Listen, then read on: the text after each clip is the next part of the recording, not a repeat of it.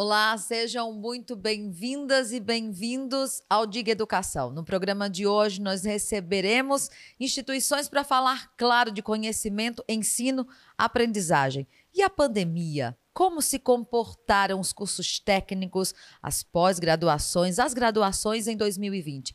E as perspectivas para o futuro? Quais serão? No programa de hoje, que está só começando. Está no ar o Diga Podcast. Aqui você pode conferir as nossas entrevistas sobre educação, empreendedorismo, cultura e muito mais. Todos os programas também estão disponíveis em vídeo no nosso canal do YouTube, o Diga TV. É só acessar e aproveitar. Todo o nosso conteúdo é gratuito.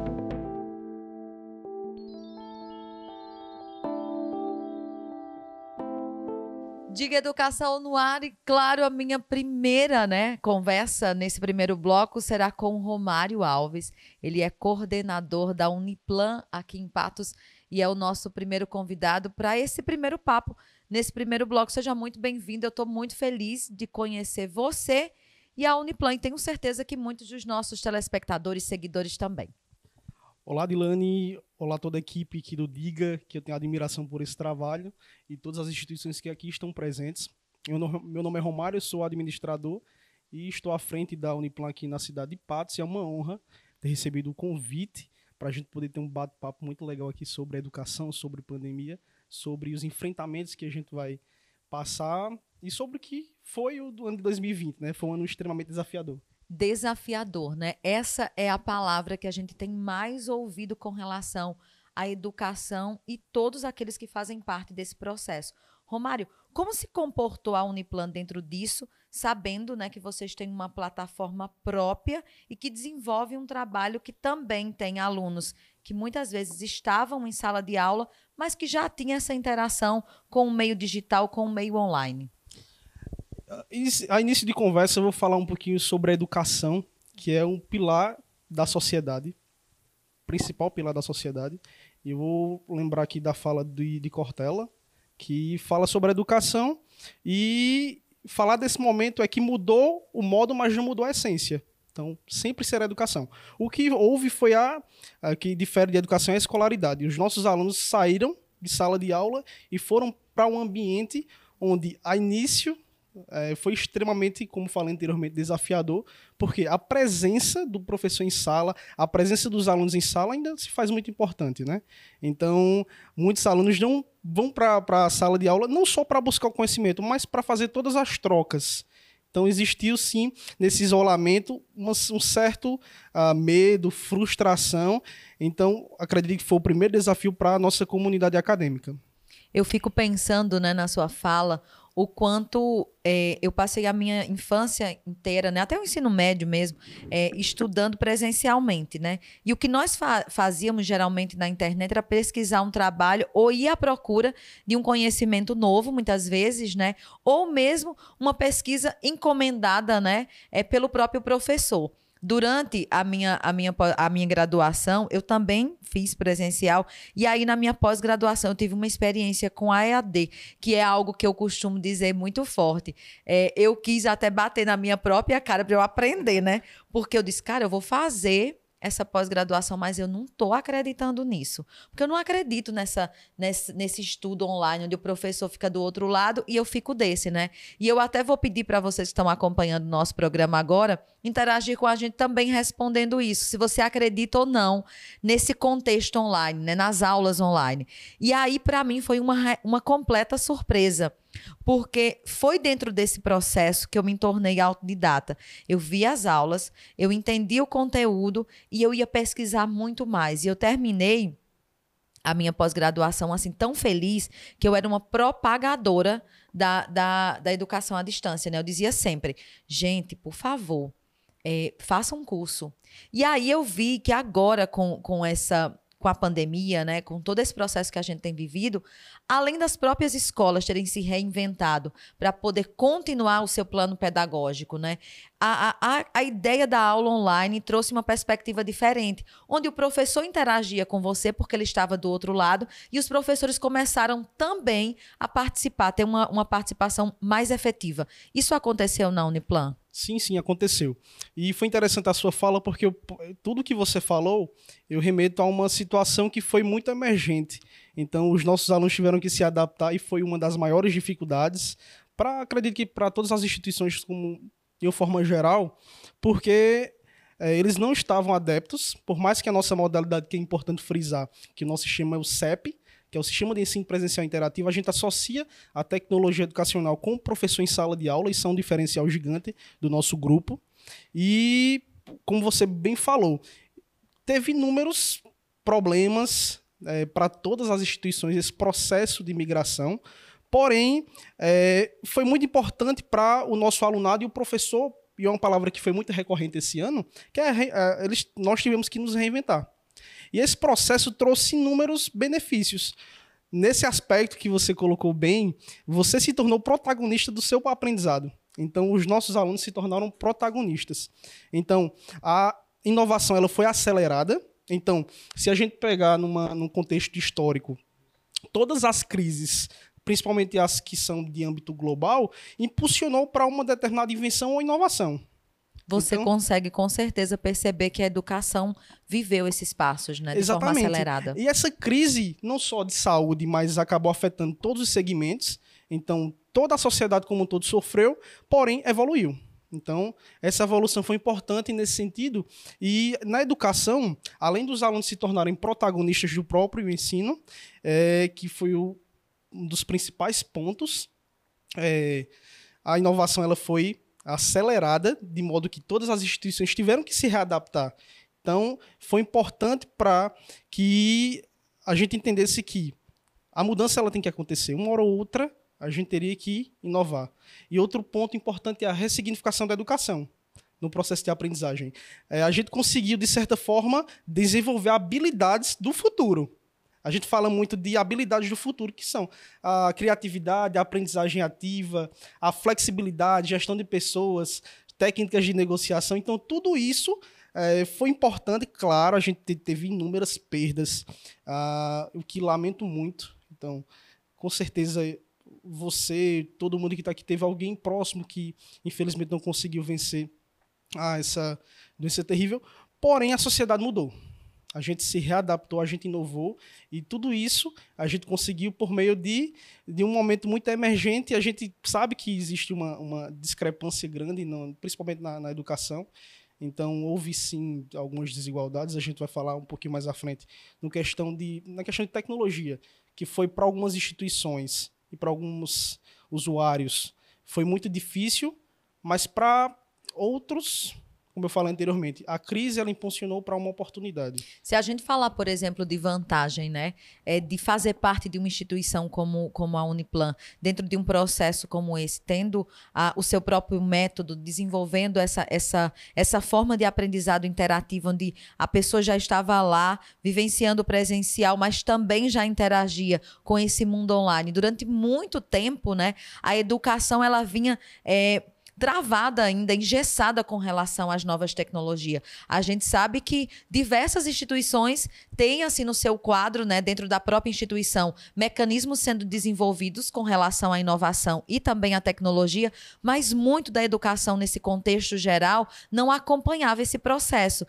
E aí, de uma hora para outra, colocou-se todo mundo num, nesse, nesse mesmo patamar, né, no mesmo palco, todos estavam na mesma situação e todos tiveram que dar os seus seus pulos, né? Para poder acompanhar esse processo. Se você tivesse que nos dizer qual foi a maior vantagem para a sua instituição dentro desse processo e para os alunos, qual seria? Eu atribuo todo esse sucesso que a gente teve em 2020, mediante todas as problemáticas, primeiro, ao recurso que a gente já tem disponível, recurso tecnológico, e também aos meus colaboradores. Eles foram fundamentais. Isso eu falo desde o, a pessoa que atende lá na portaria até o professor que estava em sala de aula e precisou ir para tela do computador. Então, meu corpo administrativo, meu corpo docente foi fundamental para que isso acontecesse, aliado, claro, à tecnologia que já era a nosso favor, a gente só conseguiu, de forma muito antecipada, uh, se reorganizar naquele momento, porque nós tínhamos centenas de alunos em sala de aula e de repente a gente precisou trazer todos esses alunos para a plataforma e foi um momento importante porque a gente conseguiu ficar cada vez mais próximo do nosso aluno. Então, acredito que a tecnologia e os recursos humanos foi imprescindível para essa essa, essa fase que foi muito difícil. Você, você percebe, por exemplo, que a educação precisou se mostrar mais. Ah, e quando eu falo nisso, eu falo exatamente nesses campos, né? Nas redes, em tudo que acontece é, no mundo comunicacional, né?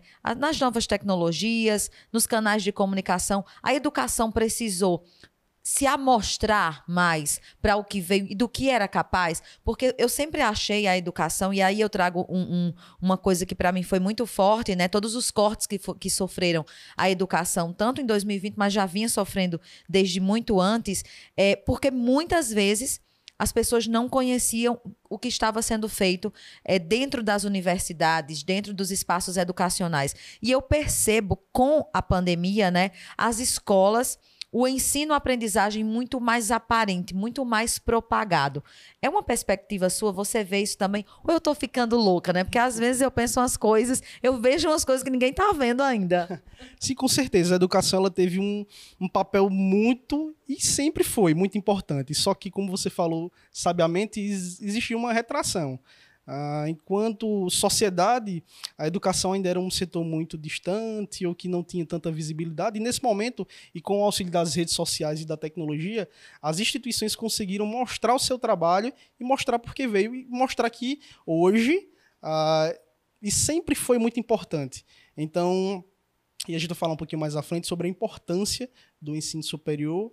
Isso nessa, nesse momento, né, que na semana passada a gente estava falando sobre o ensino básico, né? Eu acompanhei o programa. Falando sobre o Enem, né? o Enem também. E, assim, o ensino supera a importância. Então, mais à frente a gente vai conversar um pouquinho mais sobre a importância do ensino superior, que nesse momento se, se faz é, mais visível, né? Ô Romário, dentro da sua instituição, com a pandemia, qual foi o curso que sofreu o maior abalo e agora qual é o mais procurado dentro dessa perspectiva para 2021? Porque eu já vi que muitos especialistas, né, têm falado das áreas que sofreram declínios, né? Onde as pessoas estão saindo dentro dessa procura e, a, e, acreditando que outras estão muito mais fomentadas, já devido ao que foi o, que, o que tem nos acometido, né? A pandemia tem feito com que esse cenário tenha mudado. Isso acontece lá? Acontece hoje a procura demasiada no curso de enfermagem.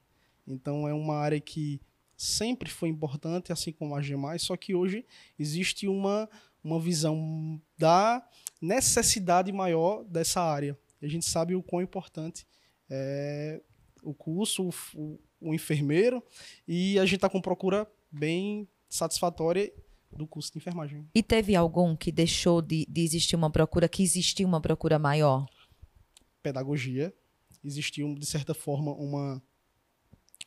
Deu uma silenciada, só que a procura agora está sendo retomada, é, até porque é Ai, gente, eu queria tanto pedir a vocês que procurassem pedagogia, que a gente só sobreviveu agora por devido aos professores, né?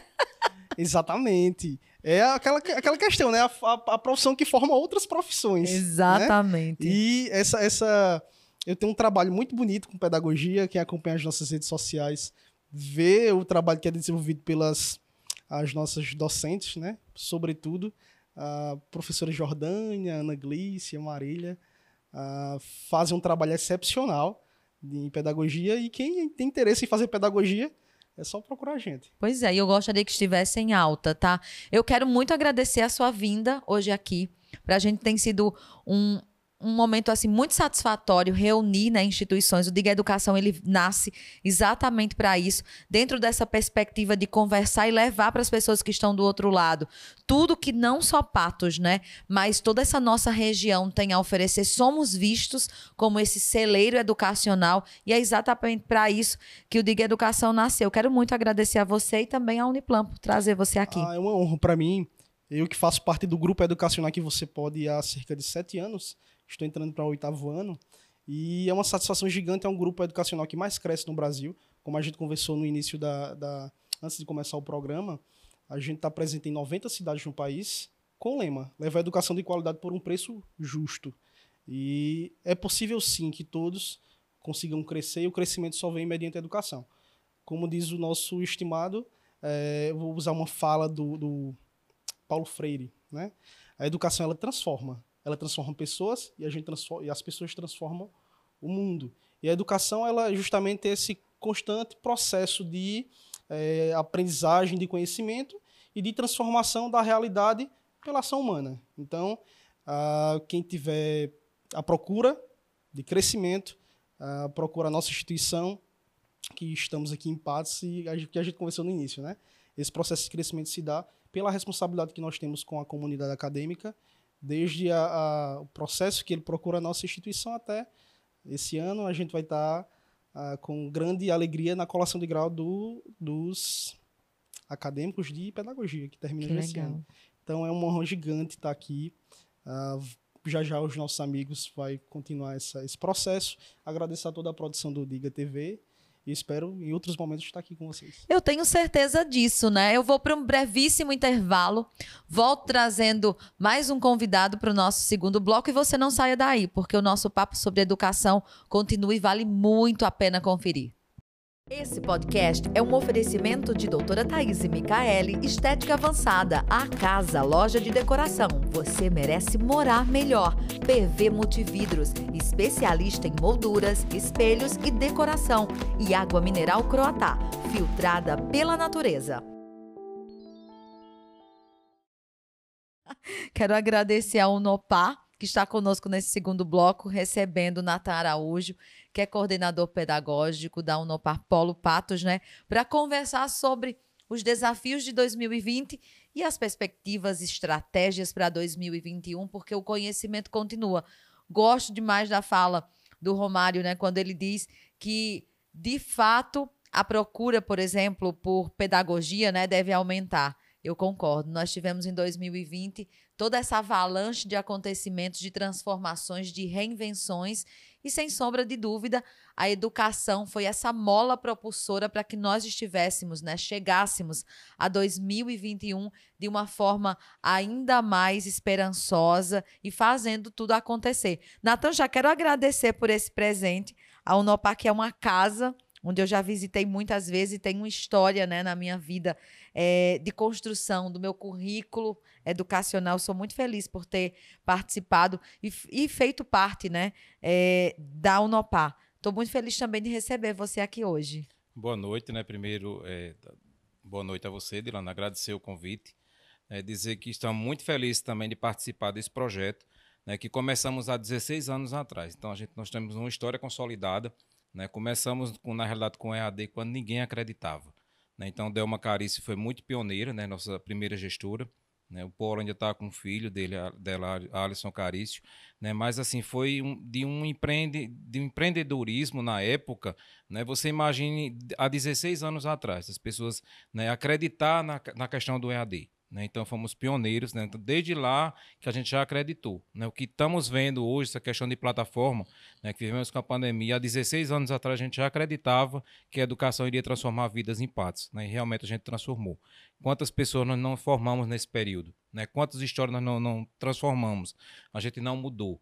Então, assim, é, a gente fica feliz de fazer parte desse projeto educacional e também dizer que 2020 foi um ano desafiador, mas a gente se reinventou também. A gente se reconstruiu, a gente se recompôs.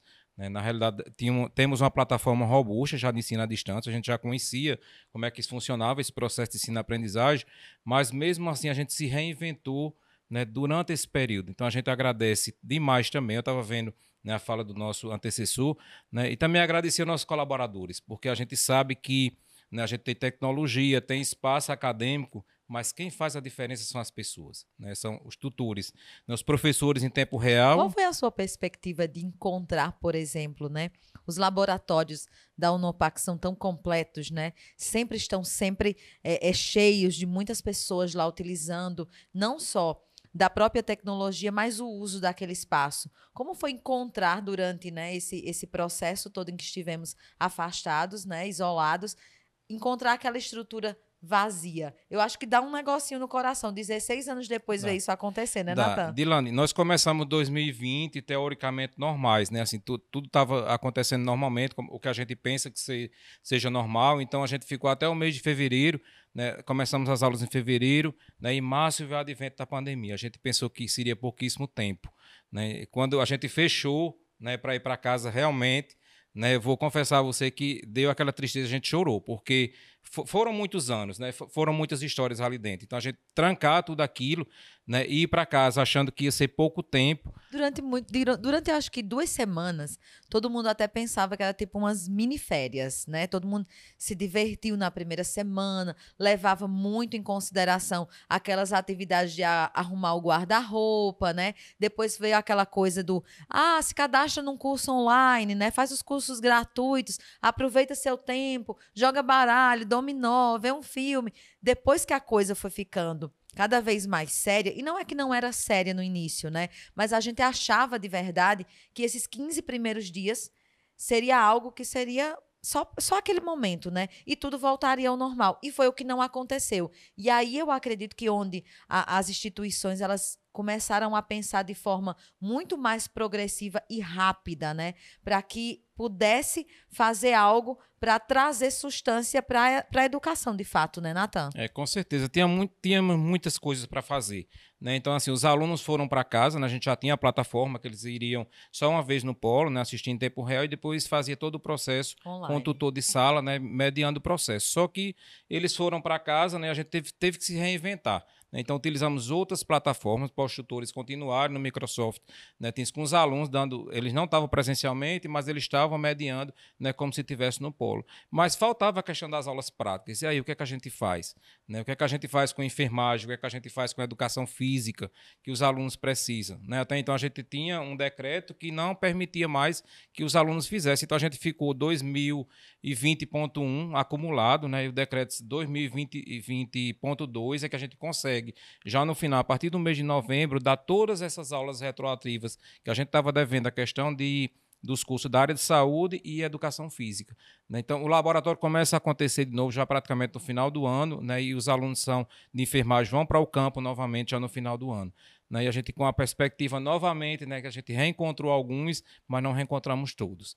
Uma coisa que eu, eu percebo, é, e, eu não, e eu gostaria muito da sua opinião, é que a escola em si vivenciou esse processo de se organizar, de protocolar tudo, né, de uma maneira segura, confortável e que as coisas fossem viabilizadas muitas vezes mais rápido do que os próprios órgãos competentes. Eu, eu a- acompanhava diversas plataformas né, de informações onde as escolas os- de aprendizagem, de ensi- todo mundo estava ali é, compenetrado né, em, em montar um protocolo para poder atender os seus alunos, os seus colaboradores, quando, a gente, quando se trata de empresas. E o que me faltava mesmo era essa expertise, era essa validação, esse processo acontecer dentro dos órgãos competentes. Isso aconteceu também na Unopar? aconteceu. A vigilância sanitária eh, nos visitou, né, para a gente precisava novamente eh, renovar e a gente vi todos os protocolos a gente fez tudo, né? Assim, ele, o que é que vocês estão fazendo para receber novamente os alunos? A gente pensou em 2020.2 a gente ia votar tudo novamente. Preparamos tudo, colocamos né, tudo o que precisava ser feito, mas assim a gente sente também que a instituição às vezes caminha quase que sozinha. A gente recebe uma, uma visita de uma instituição né, que vai transformar, vai ver os espaços, mas a gente caminha muito só nesse sentido também. A gente sente, sabe, Dilane, que a gente fica ah, um À pouco mercê, é, a né? mercê, né, esperando algumas coisas, quando a gente foi, foi muito mais, talvez, proativo, a gente talvez foi muito mais, né, usou muito mais do que a gente recebeu. O que vocês têm feito com essa questão da evasão? Isso aconteceu também porque na semana passada nós estávamos aqui conversando sobre o Enem, né? E o Enem teve um alto índice de, de evasão e muitos especialistas falam dessa preparação psicológica, desse medo, né? Das pessoas enfrentarem esse, esse novo, né? Novamente, é, nessa perspectiva de estar presente, por exemplo, na sala de aula. Isso aconteceu também? É, nós estamos fazendo um trabalho efetivo com a questão das rematrículas. Né? Então, a gente tem uma força-tarefa na Unopar, né? nossos colaboradores colaboradoras né, que fazem um trabalho brilhante nesse sentido, nossa secretária. Né? Então a gente já parabeniza de antemão o trabalho que elas fazem. Então elas pegam todas as listas de todos os cursos né, e vão ligando, perguntando o que vai acontecer. Claro que dentro daquelas listas existe problemas de pessoas que não vão renovar, porque a gente sabe que a situação do país é difícil. Né? Muitas, talvez, são N situações, né? Alguns perderam o emprego, né? querem continuar, mas não pode, querem renegociar as dívidas e às vezes não pode. Né? Então a gente faz o que pode para esse aluno voltar, sabe, Edilane? Porque a gente acredita que a educação é transformadora. Ô, ô Natan, quando se trata dessa questão dos cursos, né? É, a Unopal hoje tem uma cartela enorme de cursos, né? Atende não só Patos, mas também Exatamente. toda a região. Quais foram aqueles cursos que, as, que tiveram uma procura e, e, o que deixou de acontecer? É, o, os cursos da área de saúde eles estão com uma procura muito efetiva. A gente estamos trabalhando já com a questão de enfermagem, que já está no último período já, né, se formando quase uma turma. A gente está trabalhando outros cursos também na área, né, na área de, de saúde. Então a gente vê uma procura muito grande por farmácia também. Né, que já está quase na eminência, a turma já está bem, né, bem em um andamento bem bom né, para a gente formar. Então, nós ficamos felizes também porque a gente sai né, daquelas questões das cartelas tradicionais, a gente precisa inovar nesse sentido de trazer outras coisas também, sabe, Dilane? Então, a gente tem, a, tem as licenciaturas, que já trabalhamos um tempo, mas, assim, não que não todos são importantes, mas a gente acredita também que precisa se reinventar né, se recon e reconstruir. Né? São cursos tradicionais, a exemplo de serviço social, um curso que nós ofertamos já há bastante tempo, educação física, tem uma procura muito grande, o bacharelado e a licenciatura. Né? Então, hoje nós temos praticamente oito cursos semipresenciais, né, que o aluno vai uma vez no polo né, e, e faz o resto na, na, plataforma, o resto das atividades. Temos mais ou menos 30 cursos na modalidade 100% web. É, temos a formação pedagógica, temos na complementação pedagógica, temos 200, é, um, mais ou menos 200 cursos na cartela de pós, né, com ênfase na questão da educação e da questão da saúde também. Então, assim, é uma cartela bem completa que o aluno pode né, escolher um, se profissionalizar e mudar de vida. A gente é, percebe né, o quanto a, a educação esteve em cast, né? Todo mundo falava sobre. É, nós comentávamos hoje de manhã, estávamos num, num evento, né? Uma jornada pedagógica para professores, e nós comentávamos da, da ideia de que durante muito tempo a educação dizia celular não, né? Internet não. E aí hoje se é pedido que as pessoas estejam cada vez mais conectadas para fazer uso, né, da internet para com a educação, né? Então, eles têm caminhado junto à educação e essa conectividade não tem mais como ser quebrado esse elo, né? É algo que a gente percebeu que funciona. Você acredita que com isso, é, essa ideia da educação, a própria educação EAD, né? o trabalho que é feito online, é, nessa perspectiva do professor estar tá lá e nós estarmos aqui interagindo, né? olhando para o professor, conversando é, é, instantaneamente, automaticamente, ela trouxe uma perspectiva diferente para a educação. É um novo formato onde a educação se reinventa, mas também as pessoas percebem a educação a partir de um outro olhar. É, eu, eu acredito, porque assim, a educação é AD, né? Então o professor está lá em tempo real né, com a turma. Agora a turma está em casa, né? Porque estamos é, 100% web. Enquanto essa, essa, essa pandemia não dá uma trégua e, e a gente volta ao semipresencial. Mas o professor está em tempo real. Né? Existe um chat que você está fazendo perguntas né, em tempo real. Então, assim, eu creio que não tem mais volta, sabe, Dilanda? Eu acho que se nós já estamos em crescimento há 16 anos atrás, estávamos com esse protagonismo né, e esse pioneirismo, então eu acho que daqui para frente é só cada vez mais sucesso. Se a gente fala dessa, dessa questão tecnológica, né, que está inovando sempre, existe algo ainda a trazer de novo para dentro dessa perspectiva, porque hoje eu percebo, eu vou dizer o, o, a minha perspectiva de, de observar uma criança de 6 anos, uma adolescente de 14, hoje observando também, né? Um que está no final do ensino médio dizendo: ai meu Deus, eu tô louco para ver a minha escola, eu quero ver novamente o, os meus professores. As pessoas ainda têm também esse desejo, porque é cultural, é nosso, né? Dessa coisa do presencial. Existe algo, por exemplo, de novo estratégico que as escolas, as instituições têm pensado para 2021 para trazer de volta esse anseio pela educação também? É, eu creio assim, a, a educação 100% web? Ela é uma educação inovadora, mas esse modelo híbrido, da gente fazer também essa, né, esse contato, nesse contato físico é importante também. Né? Então a gente pensa nesse 2021, nesse retorno. Né? Vamos começar 2021, agora em fevereiro, dia 8. na modalidade 100% web ainda, porque estamos é, esperando os protocolos. Né? A gente não pode é, colocar. É, é, muita responsabilidade. Né? A gente vê algumas escolas colocando né, algumas causas na justiça, mas a gente acha que é muita responsabilidade né, a gente é, colocar isso aí e avalizar. Então, eu acho que seja melhor a gente aguardar um pouco os protocolos né, governamentais, dizer que todo mundo pode voltar. Claro que a vacinação vai ser, né, vai ser em escala, não, todo mundo não vai se vacinar ao mesmo tempo, mas a gente acha que essa, esse contato é importante. Né, essa questão do contato físico, dessa troca de experiência, de vivência. A tecnologia, ela, ela media, né, ela informa, ela une as pessoas, mas o contato físico também ainda é importante. Eu quero muito agradecer a sua vinda hoje aqui, trazer a Unopar para esse, esse papo, essa conversa. É muito importante para a gente contar com a sua instituição e também com a sua expertise, que é a sua experiência, vivência. Isso para a gente é muito importante. Muito obrigada, viu? Fiquei feliz com o presente e a sua presença. Nós aqui agradecemos, né? Então, assim, é, como ressaltando mais uma vez, né? Nesses 16 anos, a gente sempre é, costuma colocar para os nossos alunos. Né? A gente é, vende credibilidade, a gente não, não oferta o que nós não podemos, né? a gente não, não diz o que a gente não pode ofertar. Né? Então, tem alguns pilares. A questão da credibilidade e a transparência. Né? Ética, credibilidade e transparência. Então, são três coisas fundamentais para, eu creio, para nosso, nosso crescimento durante esses 16 anos. Eles estão muito alicerçados nisso aí. Né? Da gente só vender para o nosso aluno o que a gente realmente pode ofertar. Então a gente fica feliz quando abrimos as, os jornais, abrimos revistas e vemos alunos nossos né, passando em concurso. Então a gente viu que realmente o trabalho valeu a pena nesse tempo. Né? Transformou vidas né, com a Croto, que é a maior rede hoje de, de ensino à distância do Brasil, né? com várias universidades sobre a sua hoste. Né? Então, felicidade. Né? Então, assim, queremos que esse ano vai ser um ano muito positivo, que a gente vai alcançar essa vacinação em grande parcela da população e a gente consiga novamente né, voltar ao novo, novo normal, né, Dilane? Exato, que muitas vezes não tem nada de normal. É, com certeza. Eu vou para mais um intervalo, volto daqui a pouco. Antes, quero muito agradecer a sua audiência, você que está aí do outro lado. Aproveite também para compartilhar com as pessoas que você mais gosta. Diga que nós estamos por aqui e voltamos já.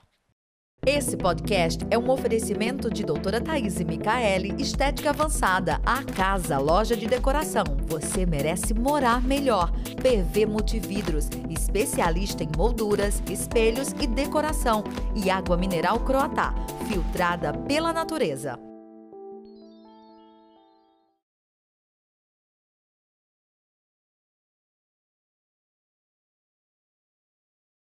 De volta com o nosso Diga Educação, o papo de hoje com certeza é muito, mas muito pertinente, né?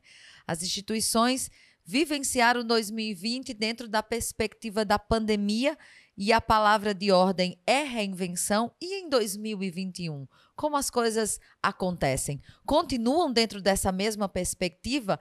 É sobre isso o nosso papo de hoje. Nós estamos recebendo aqui representações maravilhosas e no nosso terceiro bloco Roberta Trindade. Ela é coordenadora, né? de responsabilidade social da Unifip e tantas outras, tantos outros espaços, né? Para conversar sobre isso, importante. Quando é, nós convidávamos, né? As personalidades que estariam aqui para esse papo, eu fiquei muito feliz com essa coisa da responsabilidade social, porque é algo que está bem em foco nesse cenário da educação. Roberta, seja bem-vinda ao nosso Diga Educação. É um prazer enorme recebê-la aqui hoje. Boa noite. Quero registrar esse prazer, a satisfação em estar aqui representando o Centro Universitário de Patos, Unifip, a minha casa de trabalho, da qual eu honro muito, e a minha responsabilidade social. Exatamente casa muito comigo, tem muito a ver também, como você disse, com esse momento, porque é de fato a ligação da universidade com a comunidade, não somente através da extensão, mas especialmente através do compromisso da colaboração, da corresponsabilidade em formar um mundo melhor, em fazer a cidade crescer. Então, está presente aí é, como figurativa da construção desse mundo. Roberta, quando a gente é, traz né, à tona essa ideia de conversar sobre 2020 e o processo que a educação viveu dentro desse contexto, trazendo também para 2021 todas essas vivências e essa continuidade do que pode ser e muitas vezes do que não pode, né? 2020 foi realmente desafiador. É, nosso ensino presencial quase que plenamente presencial, é, já tinha alguns registros de atividades híbridas, de atividades é, remotas e presenciais, né? Mas o nosso foco é o ensino presencial. E os nossos alunos, eles gostam disso. Primeiro desafio foi exatamente é, ampliar o híbrido para que contemplasse a todos e, posteriormente, também fazer essa ressignificação da educação, que sendo foco presencial, nós teríamos que crescer muito, inclusive nas mentalidades, para que é, tudo desse muito certo. E, de fato, concordo plenamente que as pessoas, mais uma vez, elas são definidoras do processo colaboradores, especialmente os professores, nosso caso também os gestores que tiveram que se reinventar. E eu digo com muita satisfação que a FIP conseguiu, dentro de uma semana, oferecer aulas plenamente remotas aos seus alunos, mesmo tendo é, o ensino presencial como, é, como foco.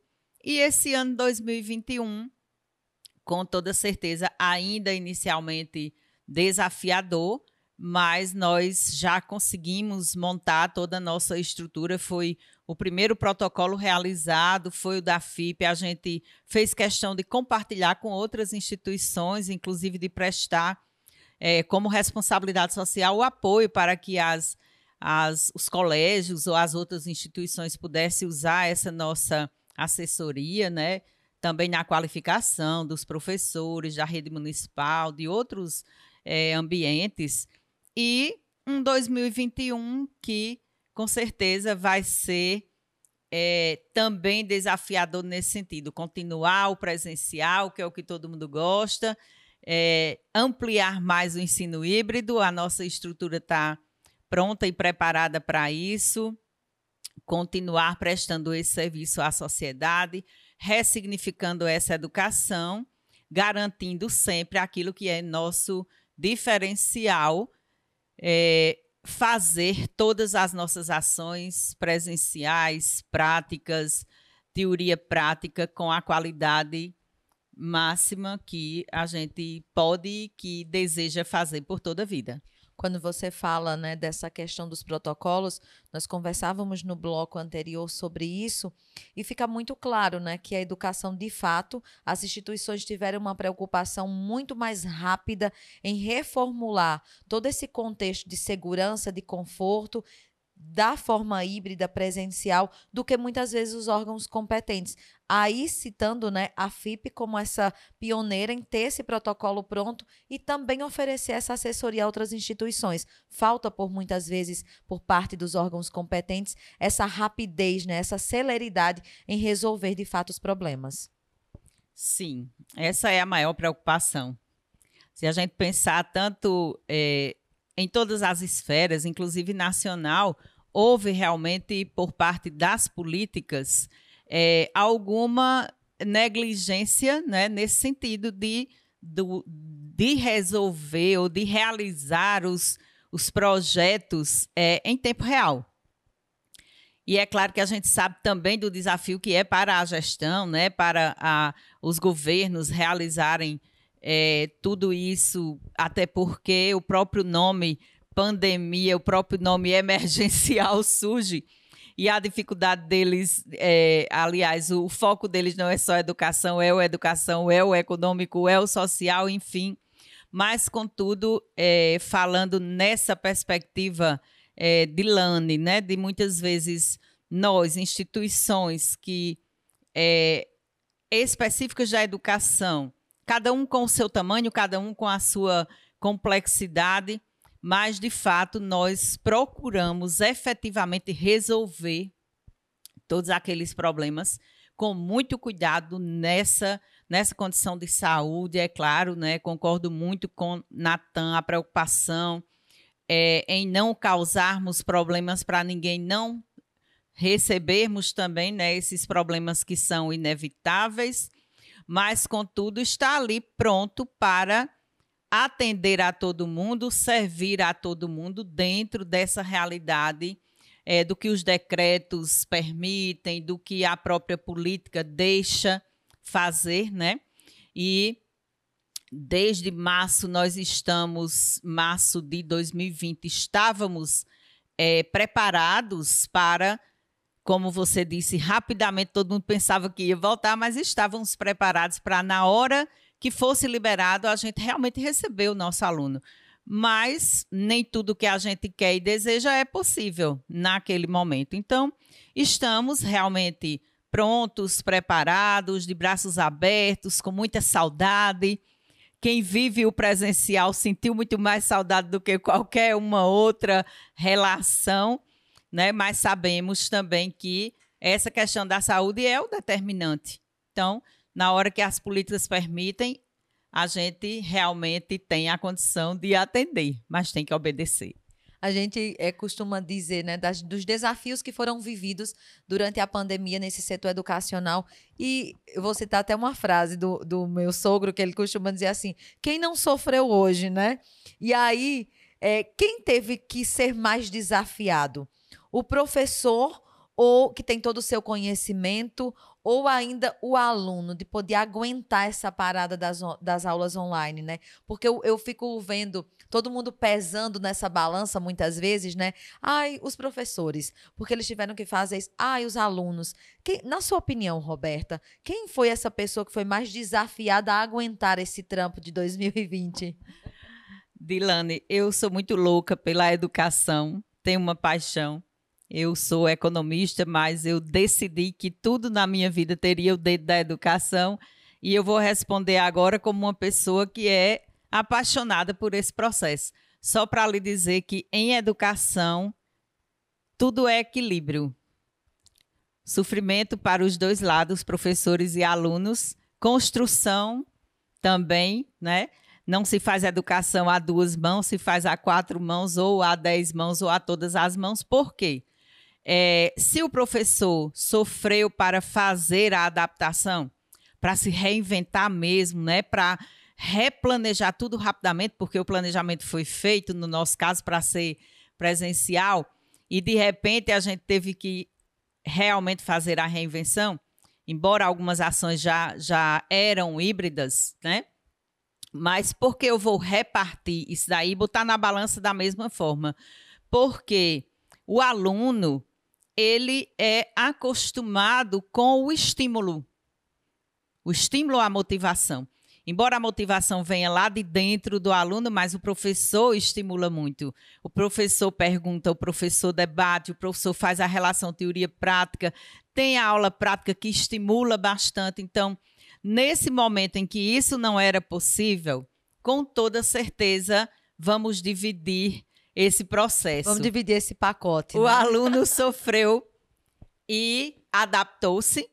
E eu digo que o ensino superior ainda tem uma, um privilégio nesse sentido, porque os pequenininhos com muito mais energia, né, e tendo que ter ali o, o, o domínio agora e o estímulo mesmo dos pais, é, o de nível superior ele teve que ressignificar a condição de ser líder de si mesmo, de ser protagonista da história, de querer fazer educação, de querer estudar sozinho. De, apesar de todos os pesares, se tornar de fato esse profissional, né? Era ele que tinha que decidir. Né? Então, nesse momento também, como a mudança de mindset, a gente sabe que é difícil a gente sabe que para ele também foi difícil. Tem até um, um estudo recente, né, é, comparando os profissionais, né? Os profissionais que sairão das universidades, dos cursos, saem com a mesma competência daqueles que participaram de forma efetiva